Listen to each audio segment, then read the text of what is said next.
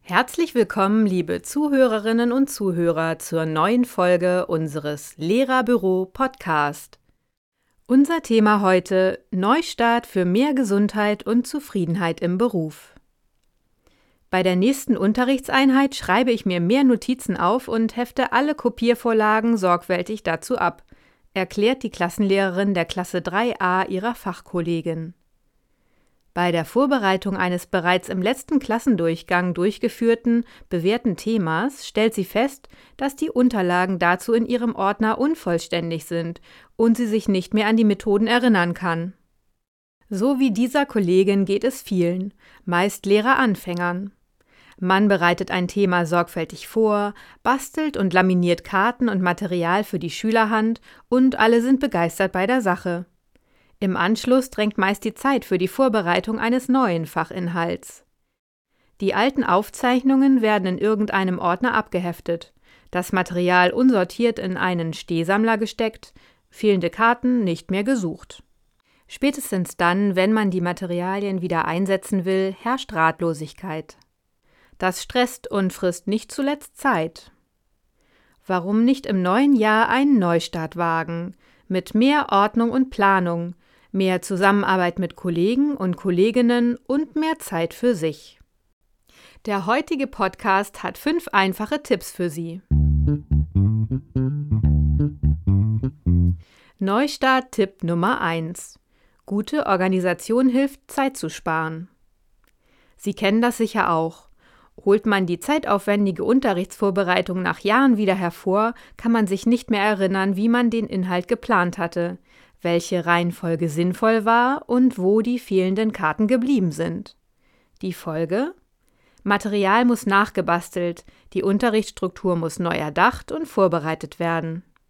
Dies alles entfällt, wenn man auch nach abgeschlossener Unterrichtseinheit noch Zeit für die Nachbereitung einplant. Das heißt, die guten Ideen für den Unterricht werden sorgfältig notiert, verloren gegangene Karten gesucht oder direkt neu gestaltet, das Material wird wieder entsprechend sortiert und sorgfältig eingeheftet. Zum Glück werden Lehrerinnen im Laufe ihres Lehrerlebens immer effektiver in der Vorbereitung von Unterricht. Nicht jedes Mal muss Neues erdacht werden, wenn sich Altes bereits bewährt hat. Sicher wird jeder Lehrer, jede Lehrerin bei der Wiederholung von Unterrichtsinhalten Material der jeweiligen Klasse anpassen und weiteres differenziertes Material bereitstellen, kooperative Lernformen oder andere, neuere Unterrichtsmethoden einbinden. Doch er oder sie kann grundsätzlich auf alte Ideen zurückgreifen. Das erspart sehr viel Zeit und Aufwand.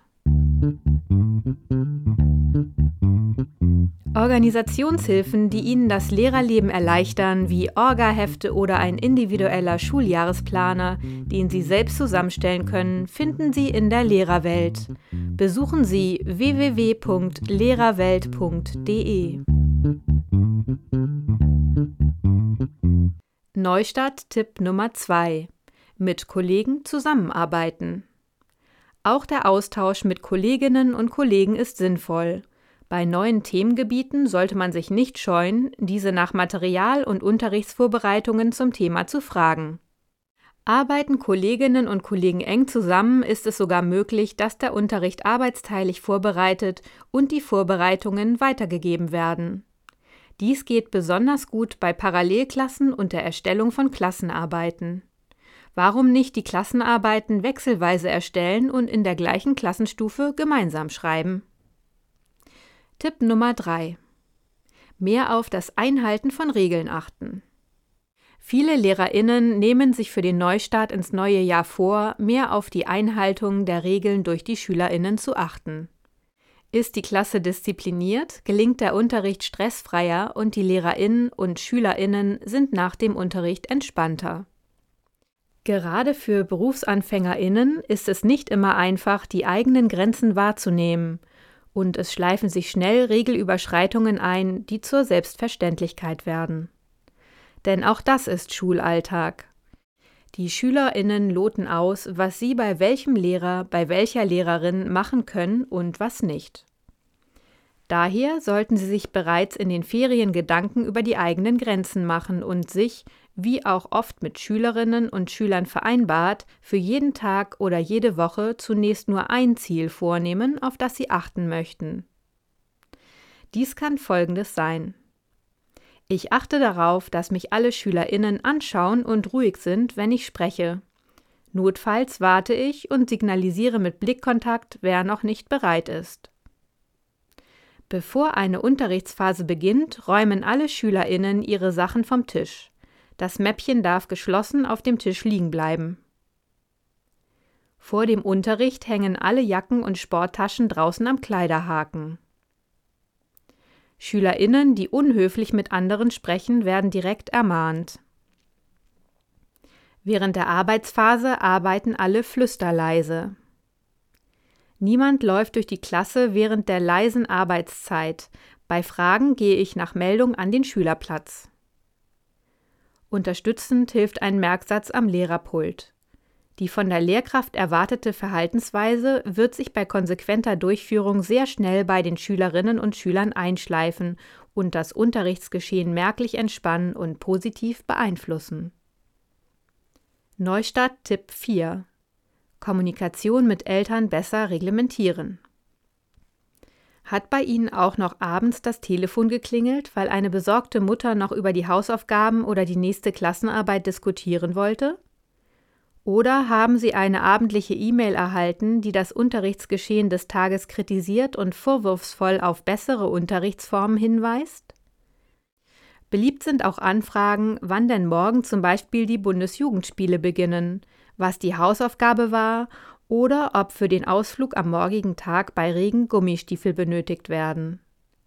All diese Nachrichten per Telefon, Mail oder heutzutage auch direkt per WhatsApp soll der Lehrer, die Lehrerin noch dringend und am besten sofort beantworten. Da diese Nachrichten nach Schulschluss immer zu Hause empfangen werden, wird auch das private Umfeld der Lehrkraft in Mitleidenschaft gezogen. Kritische Anmerkungen am Abend durch die Elternschaft, denn meist werden alle Eltern angeführt, die dies auch kritisieren, können noch bis in die Nachtruhe des Lehrers, der Lehrerin hinein negative Auswirkungen haben.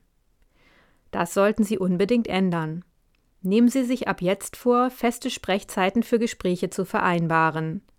Bei organisatorischen und unwichtigen Fragen zu Hausaufgaben Zeiten und Terminen verweisen Sie im Vorfeld auf Eltern von Klassenkameraden.